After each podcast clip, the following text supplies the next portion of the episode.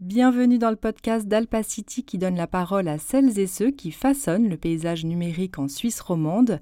Je suis Delphine Sétier et je vous fais découvrir ici des parcours entrepreneuriaux inspirants, des idées innovantes et des visions diverses sur l'économie numérique et les nouvelles technologies. Laissez-vous transporter par le monde fascinant du digital. Christian Mirus, bonjour. Bonjour. Et merci euh, d'être avec nous aujourd'hui sur la chaîne YouTube Alpacity. Alors, on va parler euh, objets connectés, on va parler puces RFID. Mais avant tout ça, est-ce que vous pouvez vous présenter succinctement? Oui, alors succinctement, bah, je m'appelle Christian Mirus, comme vous l'avez déjà dit. Euh, je suis ingénieur HES à la base en électronique. J'ai fini il y a déjà bien longtemps. C'était en 1995, si je me souviens bien. Et puis euh, en spécialisation électronique, et ce qui m'a amené aussi après bah, à continuer dans l'électronique évidemment, et puis arriver euh, par un petit peu le hasard euh, dans ce monde de la RFID et de l'IoT. Et j'ai commencé avec la RFID il y a à peu près plus de 20 ans. pas à peu près, ça fait plus de 20 ans que je suis dans la RFID, dans différentes entreprises que j'ai pu, on va dire, acquérir euh, les, connaissances euh, autour de la RFID. Alors vous êtes Development Manager IoT et Identification Technologies chez HID euh, Global. J'espère que j'ai dit le, alors, je bon titre. Alors je suis au niveau du business développement, oui. Ah, pardon, oui. Pas de souci. au niveau du business développement, je suis chez HID. en, il y a quelques mois en arrière, ça s'appelait encore HID Global. Ça a été dernièrement, le nom a été changé en HID pour simplifier un petit peu. Euh, HID euh, est une société qui fait partie du groupe Assa Abloy. Assa Abloy, c'est un, on va dire, c'est déjà une belle, une belle structure où euh, Grosso modo, il y a à peu près 50 000 employés au travers le monde, dans plus de 70 localisations différentes, euh, pour un chiffre d'affaires grosso modo de 11 milliards. C'est des chiffres que je peux donner parce qu'on est coté en bourse, donc c'est des chiffres qui sont de toute façon publics, donc je peux les donner. Euh, et au niveau de Assa Abloy, il y a une multitude d'entreprises, dont HID et moi je fais partie de HID. Ensuite, HID, bah, c'est une société à la base américaine. Euh, pour donner une petite histoire, HID vient de euh, Huge Identification. Huge qui est le nom de Howard Hughes. Je ne sais pas si vous avez vu le film euh, Aviator avec, avec DiCaprio. Ça raconte l'histoire de Howard Hughes, justement. Et puis, il avait une. il fabriquait les avions. Et à un moment donné, il a eu besoin d'avoir des systèmes de contrôle d'accès pour euh, ses avions. Et il a créé HID, euh, qui est Huge Identification, pour avoir ce contrôle, euh, ces, systèmes de contrôle d'accès dans, les, dans les avions. Ah ben, D'où un petit peu l'histoire. D'où l'histoire qui date de ça, ça a commencé dans les années début des années 90 à peu près. Et donc moi je suis basé en Suisse à à Grange-Vevez, c'est tout près de la gare de Palaisieux, où euh, peut-être pour euh, des gens qui regarderont la, vidéo, c'était anciennement, ça s'appelait Sokimat. Sokimat, à la base, c'était une entreprise qui fabriquait des, on va dire, des, micro-bobines pour l'industrie horlogère. Et puis, dans les années 70, il y a eu la crise horlogère et euh, la société a fait faillite et a été racheté pour un franc symbolique par euh, Gustafsson. Gustafsson, on le connaît, c'est un, Suédois qui est à la base l'inventeur du Tetra Pak ou de la Tetra, tetra brique, on va dire. Et puis, euh, donc là, quand euh, il a racheté pour un franc symbolique, le, but c'était, ben, il doit remonter l'usine ou remonter l'entreprise et en faire quelque chose. Donc ça n'a pas été donné comme ça, mais il fallait qu'il fasse, et puis surtout créer les postes de, travail. Et là, il a commencé à réfléchir et il a eu euh, cette idée de, de pouvoir connecter une puce électronique et la bobine qui va faire antenne et créer ce qu'on appelle le transpondeur, qui est la base, on va dire, de l'élément RFID pour l'identification. Donc, tout se regroupe à quelque part. Et euh, en, en 2007, euh, ben, Sokimat, qui, fabriquait ces transpondeurs, tout ça, a été racheté par la société HID. et d'où maintenant tout est remis ensemble et d'où je fais partie de, toute cette, de toute cette boîte. Est-ce que la Suisse est un bon terreau pour tout ce qui concerne la miniaturisation? Alors au niveau miniaturisation, ben, déjà quand on voit tout ce qu'on fait en horlogerie, on a un savoir-faire qui est, qui, est, qui est exceptionnel. Je veux dire, que ce soit euh, au niveau mécanique, mais que ce soit aussi au niveau électronique, microélectronique. On a différentes entreprises en Suisse qui font de la microélectronique, donc il y a un savoir-faire et il y a une, euh, on va dire, bassin de, de, de, de, personnes capables euh, qui ont ces connaissances pour faire qu'on a une bonne, comment dire, une bonne structure ou une bonne, une bonne infrastructure en Suisse. Quoi. Qu'est-ce que la technologie RFID et est-ce qu'on peut euh, l'expliquer simplement? Si je peux l'expliquer très simplement, en fait, la RFID, déjà, ça signifie euh, Radio Frequency Identification. Euh, c'est qu'on utilise des ondes électromagnétiques pour communiquer entre ce qu'on appelle un lecteur, un système de lecture-écriture, avec le transpondeur qui est l'élément d'identification, on va dire. Et euh, donc, pour expliquer simplement, c'est que le, transpondeur va émettre ou va communiquer avec ce système de lecture-écriture euh, son identifiant ou des données qu'il a pu ou des données qu'on a pu inscrire dans sa mémoire euh, s'il en a une. Pour être assez simple. Après, derrière, c'est clair, c'est un tout petit peu plus un peu plus compliqué. Donc, euh, on, peut voir ça un petit peu comme un, euh, un transformateur, où on a un primaire, un secondaire. Le primaire sera le, lecteur, le secondaire sera le, le, transpondeur. Et le, lecteur, lui, pour communiquer avec le, avec le transpondeur, qu'est-ce qu'il va faire? Il va faire des, des, coupures de ce champ euh, électromagnétique je dis électromagnétique, je reviendrai peut-être après, parce que c'est un petit peu trop complexe après, pour rester simple. Mais il fait des coupures de ce champ électromagnétique qui va faire que de l'autre côté, le, transpondeur va voir ces coupures et va les interpréter pour, comme des 1 et des 0, et à la fin, ça va lui donner des informations. Donc on sait que toutes les datas euh, sont, sont, sont codées binairement à la fin, au, prix, au niveau le plus bas, donc, avec ça, on peut euh, envoyer des informations. Et de l'autre côté, le transpondeur, lui, va rester connecté sur ce champ électromagnétique. Et lui, qu'est-ce qu'il va faire? Il va faire des pseudo-courts-circuits qui vont faire que le champ va fluctuer. Et le lecteur, donc le système de lecture-écriture, lui, va décoder ces fluctuations. Et c'est comme ça qu'il y a une communication qui peut être établie entre le système de lecture-écriture et le transpondeur. Est-ce qu'on peut comparer cela aux morses on pourrait, oui, on, pourrait le comparer un petit peu comme au morse, oui. Il y a une certaine similitude.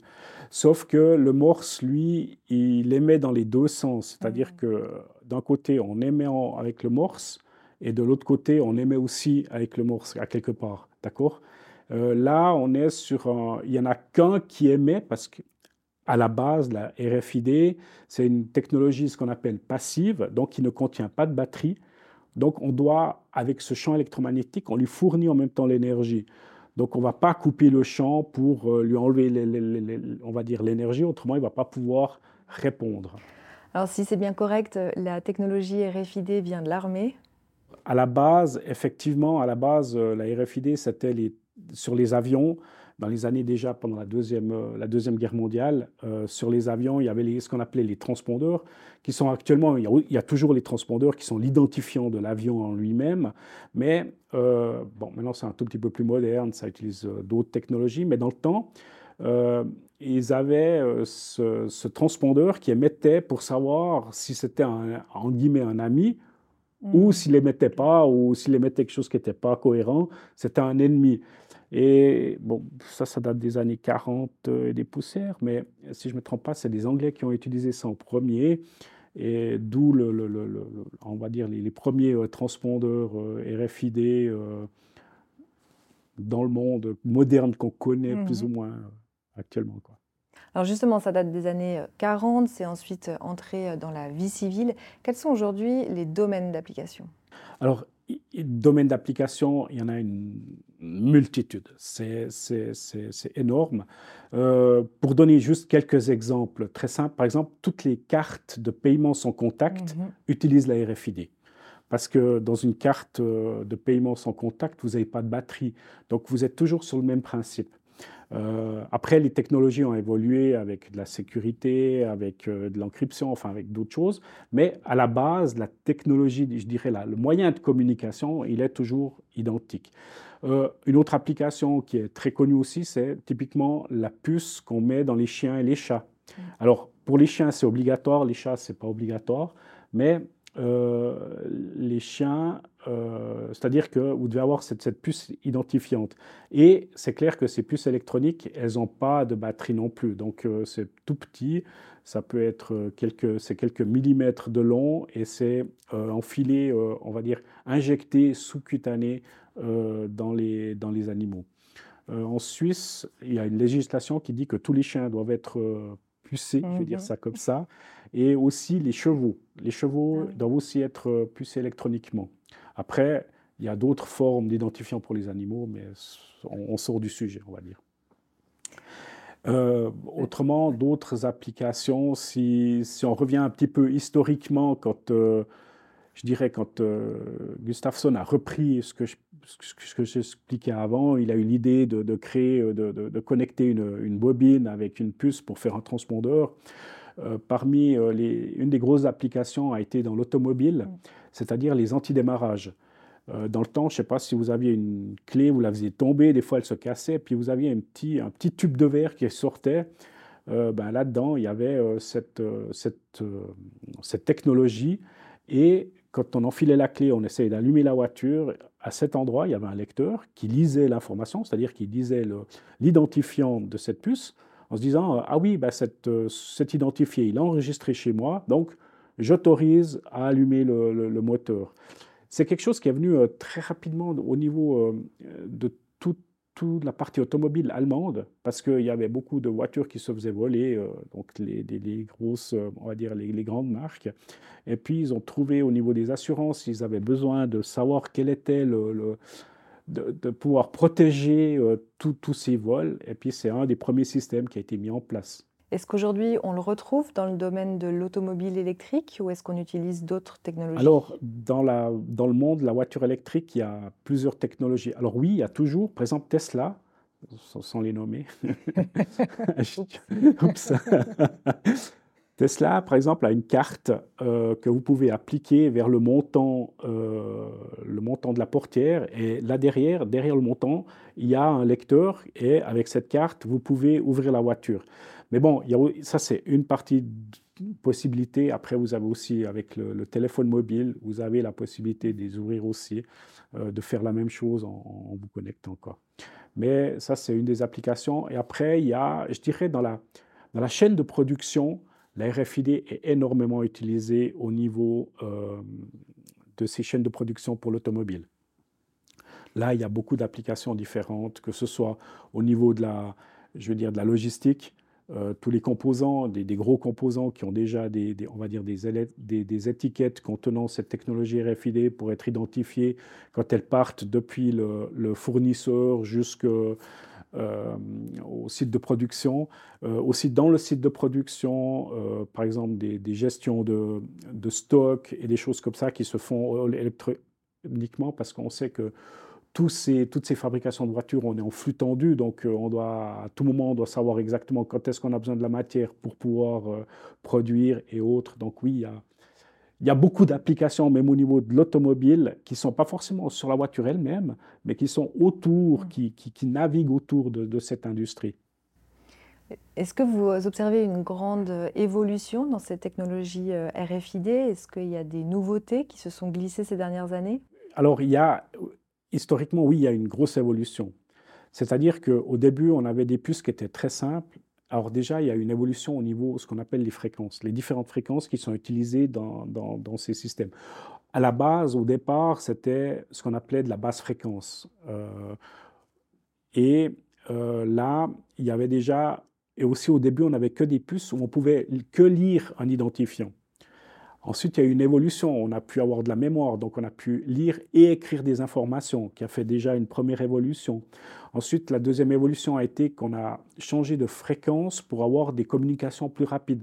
Parce que plus on va monter en fréquence, plus on aura des fréquences, euh, des, on va dire de la communication entre le lecteur et le transpondeur qui sont rapides.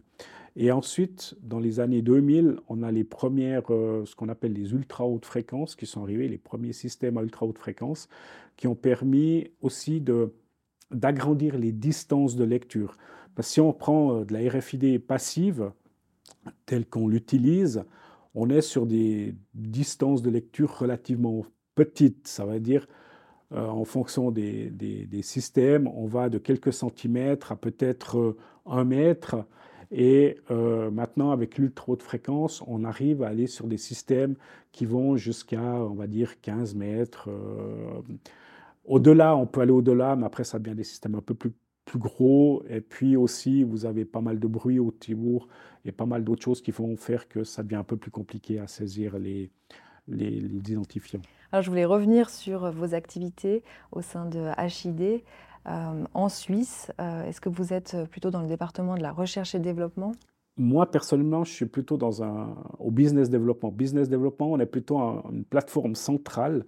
On est un petit peu les facilitateurs entre le client, le vendeur et tout ce qui est euh, back-office, c'est-à-dire l'engineering, la production, la supply chain, pour que, au fait, tout ça fonctionne et qu'à la fin, ben, le client, lui, reçoit le produit dont il a besoin.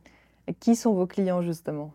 Alors, nos clients sont... On a différentes sortes de clients. Donc, euh, on a soit des OEM, et, euh, Original Equipment Manufacturer, c'est-à-dire qu'ils mhm. vont intégrer la RFID dans leur système à eux. Euh, un secteur d'activité, par exemple, de, la construction, où on aimerait qu'ils ont des, des, des systèmes de pistolets pour, euh, pour euh, différentes applications euh, industrielles ou plutôt dans le bâtiment. Et vous avez des bonbonnes de gaz de mhm. recharge. Donc, eux, ils vont intégrer directement l'électronique RFID qu'on fournit dans leur bonbonne de gaz. Ainsi, à chaque fois qu'elle est insérée dans ce type de pistolet, on va pouvoir calculer ou compter le nombre de, de, de, tirs qui ont été effectués avec la bonbonne et puis récupérer euh, ou écrire cette information. Ainsi, même si euh, on, enlève la bonbonne et on essaye de récupérer le, transpondeur pour le mettre sur un autre, un autre on va dire, une autre bonbonne de gaz qui n'est pas un équipement original mmh. du, euh, du client, ben, ça ne fonctionnera pas. Des, des, choses comme ça. Parce qu'on sait déjà que ça a été utilisé plusieurs fois, donc on ne peut pas réutiliser. Et si vous n'en avez pas, ben, le système ne fonctionne pas parce qu'il n'identifie rien du tout, en fait. Même s'il y a une bonbonne qui est insérée, il ne va pas identifier. Euh, ça, c'est un exemple, par exemple, euh, typique OEM. Ensuite, on a tout ce qui est ben, des, revendeurs euh, qui achètent nos produits et qui les revendent sur le marché parce que nous, on va, ne on va pas directement chez les clients finaux. On ne s'occupe pas des clients finaux. Euh, on s'occupe vraiment, on a des, canaux de distribution qui sont, euh, qui sont avec nos, nos, distributeurs. Euh, et ensuite, on a les systèmes intégrateurs. Les systèmes intégrateurs, c'est ceux qui vont à la fin faire des, des systèmes complets, c'est-à-dire eux, ils vont vendre la solution complète, que ce soit le transpondeur, que ce soit le lecteur, le système de lecture-écriture, ou et que ce soit l'application c'est-à-dire le, software qui va manager euh, toutes ces datas ou toutes ces données qui sont, qui sont récupérées. Donc ça, c'est le système intégrateur qui le fait. Et nous, on vend à ces gens-là. Après, lui, ben, il va vendre à son client, à son client final. Alors justement, j'allais partir euh, sur euh, ces, questions de données et ce fameux big data. Alors vous, vous avez la possibilité de capter, de collecter ces données à travers des capteurs. Est-ce que vous les traitez ensuite ou est-ce que vous euh, faites appel à des intégrateurs qui s'occupent de cette partie? La, plupart du temps, ce sont les intégrateurs qui, qui vont récupérer les données et qui, les, et, qui les, et qui font la gestion de ces données. Après, qu'est-ce qu'ils font derrière? Comment ils le font? Il faudrait voir ça avec, euh, avec un système intégrateur. Il y, a, il y, a, beaucoup de possibilités. Euh, de notre côté, on a aussi des, des systèmes euh, qui sont, on va dire, un peu plus euh, on va sortir un tout petit peu de la RFID standard, on, va on sera déjà dans l'IoT, mm-hmm. où on aura par exemple des systèmes de mesure de vibration sur des moteurs ou des systèmes de mesure de température sur, euh, sur différentes, euh, différents objets. Et il y a une intelligence artificielle derrière aussi, mm-hmm. à quelque part, qui va récupérer toutes ces données et qui va les mettre en forme. C'est-à-dire, par exemple, les vibrations. Le but de la vibration, c'est de voir si un moteur est en train de partir, je veux mm. dire, en cacahuète, dans dans le sens où il euh, il, par exemple, il surchauffe ou il a des vibrations anormales. Et il y a une analyse qui est faite là autour, parce qu'au début, il faut déjà euh, apprendre, en fait, le, logiciel va apprendre le fonctionnement du moteur quand il est, quand il est installé. Et avec ça, il va pouvoir voir dès qu'il y a les déviations. Et tout ça, bah, c'est dans un, dans, un, dans un engine, un monitoring engine qui est, euh, qui est un software qui va utiliser toutes ces données. Quoi. Donc oui, alors on récupère toutes ces datas après, est-ce que c'est big ou pas? Ça, c'est encore la grosse discussion parce qu'on parle toujours de ces big data, mais après, qu'est-ce qui est big, qu'est-ce qui n'est pas big? Mm-hmm. C'est toujours un petit peu, un petit peu la, où est la limite. Quoi. Qualité versus quantité. Exactement. Justement, vous parliez d'IoT. Quelle est la différence finalement entre IoT et RFID Est-ce que ce sont deux technologies complémentaires? On pourrait dire que la RFID est une sous-partie de, de l'IoT. La, grosse différence, c'est que l'RFID, euh, tel que je l'ai expliqué à la base, ne contient pas de batterie. C'est-à-dire que c'est un système qui est entièrement passif. Donc on doit lui amener l'énergie pour pouvoir euh, communiquer avec. L'IoT, tel que les gens le conçoivent, la plupart du temps, ce sont des capteurs ou des systèmes d'identification qui contiennent une batterie et qui émettent. Soit on émet via Bluetooth, LoRa, euh, euh, il y, a beaucoup de différentes possibilités d'émettre ces données vers un système ou vers un cloud qui récupère toutes ces, toutes ces datas. Donc, je dirais que la RFID est un sous-ensemble de l'IoT à quelque part. Quelles sont les applications de demain euh, à, travers euh, des technologies RFID ou IoT qui seront plus précisément utilisées dans le monde de l'environnement? Alors, dans le monde de l'environnement, on a déjà des grosses applications. C'est-à-dire qu'actuellement, le but, c'est de faire le pollueur-payeur. Mmh. D'accord? Et euh, on a des gros projets, par exemple euh, en Allemagne, euh, ce, qui est, ce, qui est, ce qui est bien reconnu là-bas, c'est ce qu'ils appellent le BDE. En fait, c'est la gestion des poubelles. D'accord.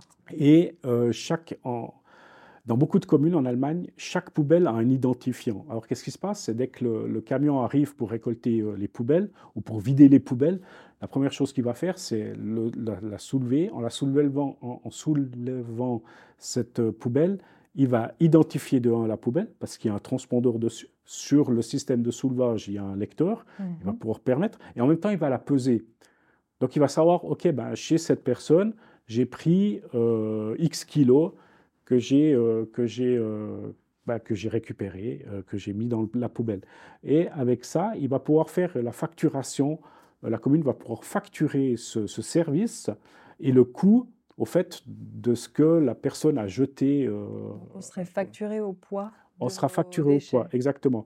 Actuellement, c'est un petit peu ce qu'on a déjà dans certaines communes. Il y a des, ces gros systèmes où euh, vous devez en premier, ben, vous avez aussi des cartes euh, sans contact, hein, vous devez appuyer la carte, ça vous reconnaît, ça ouvre le système, vous pouvez mettre votre poubelle, ça pèse, et puis ça vous décompte parce que vous avez payé à l'avance, je ne sais pas, 50, 60 francs, et au fur et à mesure où vous mettez votre poubelle, ben, ça, ça décompte, mmh ça décompte la, la valeur que, que, vous avez sur votre carte. Et aussi, par exemple, ben, les systèmes Moloch, euh, où vous avez ces gros, gros systèmes où il y avait une porte, vous devez mettre souvent, alors il y en a des systèmes où il n'y a rien, mais dans certaines communes, vous devez avoir une carte, vous devez poser la carte sur le, sur le lecteur pour pouvoir ouvrir, pour pouvoir mettre votre poubelle. Hmm. Euh, comme ça aussi, à la limite, on a un contrôle de savoir euh, le, nombre de personnes ou le nombre de, de kilos qui sont, qui sont mis dans ces, dans ces systèmes-là. Donc oui, il y a, euh, la RFID est utilisée dans la partie euh, environnementale, on va dire, surtout la gestion des poubelles. J'avais une question sur les enjeux concernant les matières premières. J'imagine que vous avez été confronté aux problèmes de livraison. Ça, c'est.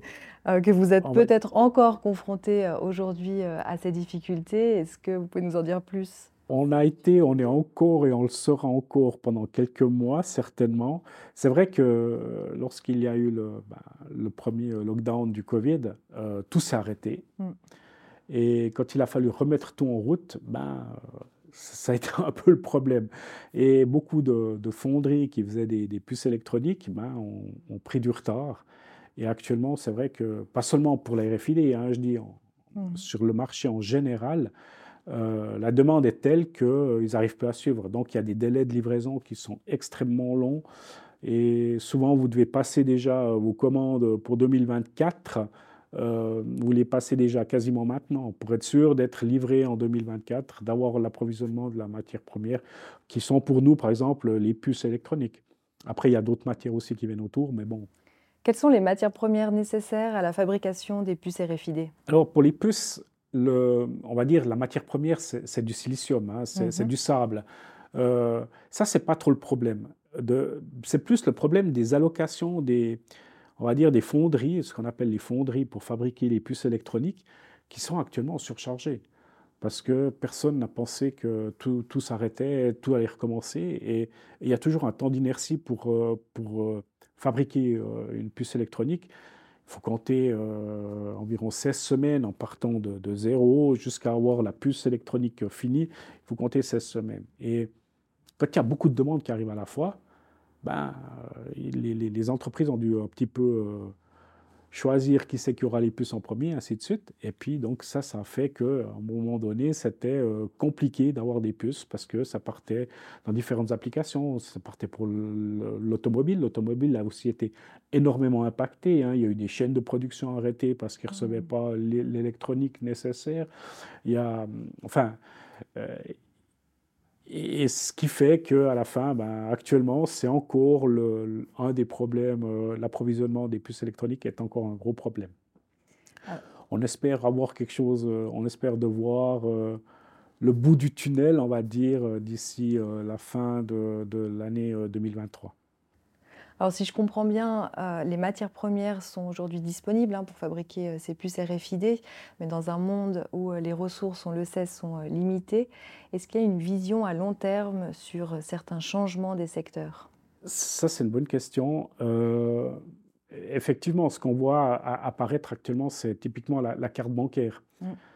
La carte bancaire, actuellement, tout le monde en a. Mais on voit aussi qu'il y a de plus en plus d'applications avec le smartphone qui peuvent euh, émuler, on va dire, la carte bancaire. Donc, est-ce que dans un futur, dans combien de temps, parce qu'on a encore tous, tout le monde encore euh, un petit peu, euh, on va dire, a besoin d'avoir de, toucher. De toucher. Quand c'est trop virtuel, les gens, des fois, ils en ont un petit peu peur. Donc, ils ont encore besoin de cette carte ou même du liquide. On va déjà partir du liquide, mhm. après à la carte. On a déjà un premier saut, puis après de la carte à d'autres systèmes, on a encore un saut. Donc il y a des gens encore qui sont un petit peu récalcitrants. Mais c'est vrai qu'à long terme, probablement, c'est un des, un des, je pense, un des, des, domaines qui va, on va voir une diminution euh, de, de besoins. Un autre besoin, ce sera peut-être aussi tout ce qui est ticketing. Typiquement, on fait, on fait des tickets aussi, euh, tout ce qui est ticketing pour euh, des contrôles d'accès. Par exemple, bah, typiquement, euh, il y a eu des, des, des press, des press releases au niveau de, de, de HID où on est à la Coupe du Monde au Qatar, mmh où on fait le ticketing pour la, la, Coupe du Monde. que ce soit pour les billets donc pour aller avoir accès au match, ou bien que ce soit des cartes euh, spéciales, on va dire VIP, tout ce qui se trouve autour, euh, tous les gens qui se promènent à l'intérieur des stades, mais qui ne sont pas des, des, spectateurs, mais qui mmh. font partie euh, du, du, du, du, staff, qui font partie de toutes ces choses, où là aussi on, on, utilise du ticketing. Alors c'est vrai que cette partie de ticketing, à un moment donné, elle va aussi passer probablement sur des applications on va avoir de plus en plus de ces tickets qui vont être, euh, au lieu d'être euh, électroniques, au lieu d'être papier électronique, ils seront mis directement sur des, systèmes mobiles ou autres. Donc oui, on voit des évolutions dans ce sens-là aussi au niveau de, de diminution d'utilisation à quelque part d'une certaine mm. matière euh, première. Quoi. Je voulais revenir sur les compétences. Vous êtes à combien aujourd'hui chez HID Suisse? Au sein de HID Suisse, on a à peu près une cinquantaine de personnes. Les profils sont des ingénieurs, des... Les, profils sont... On a...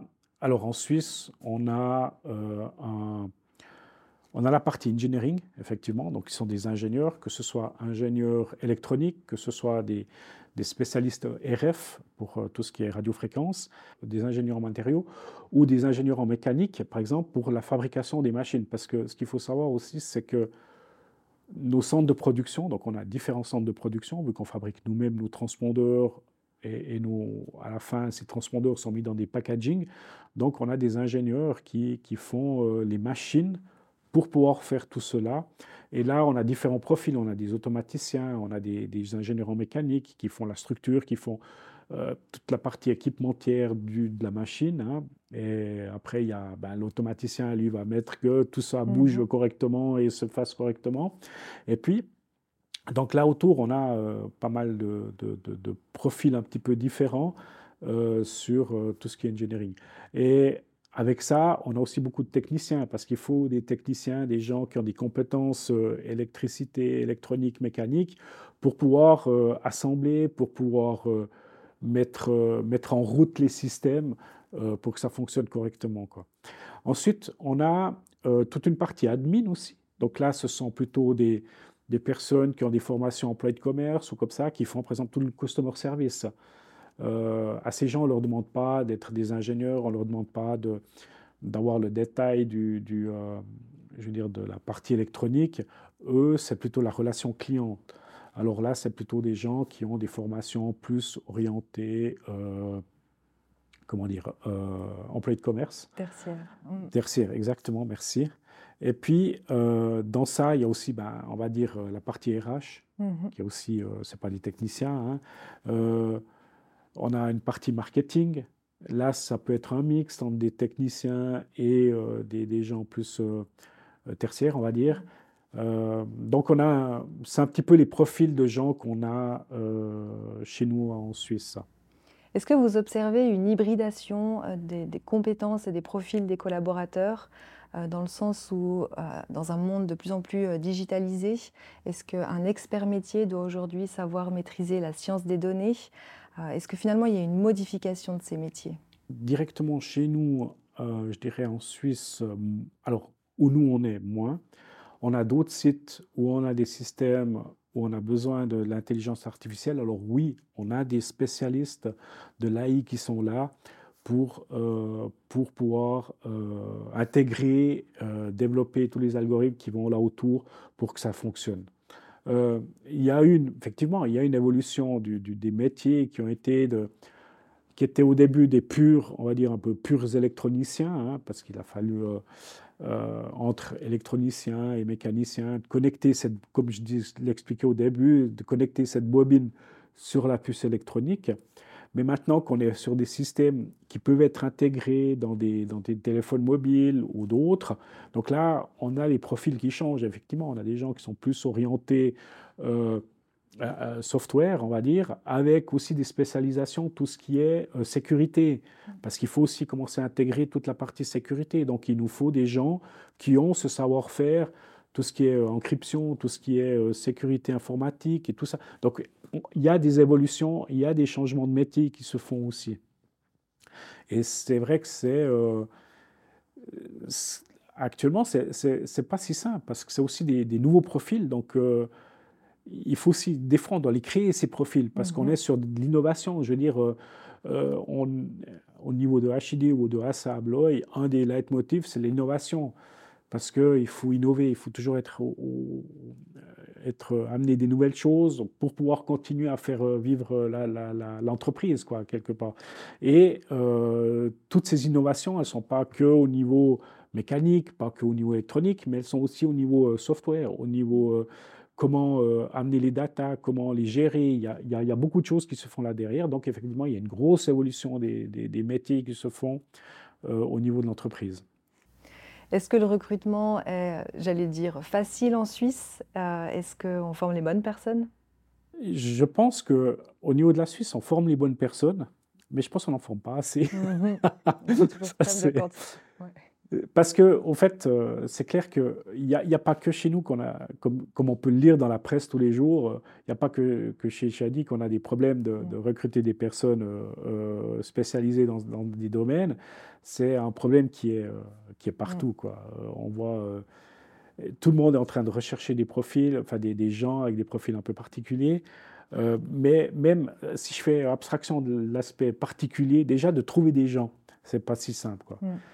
Donc euh, là, il y, a, il y, a, beaucoup de, il y a beaucoup de, pas que chez nous, mais je pense que c'est quelque chose, c'est un problème actuel euh, qui, est, qui, est, qui, est, partout. Quoi. Mmh et, disons que c'est, bah, d'un côté, ça montre aussi que euh, l'économie va, malgré tout ce qu'on peut entendre, l'économie va bien, quoi, mmh parce qu'ils embauchent.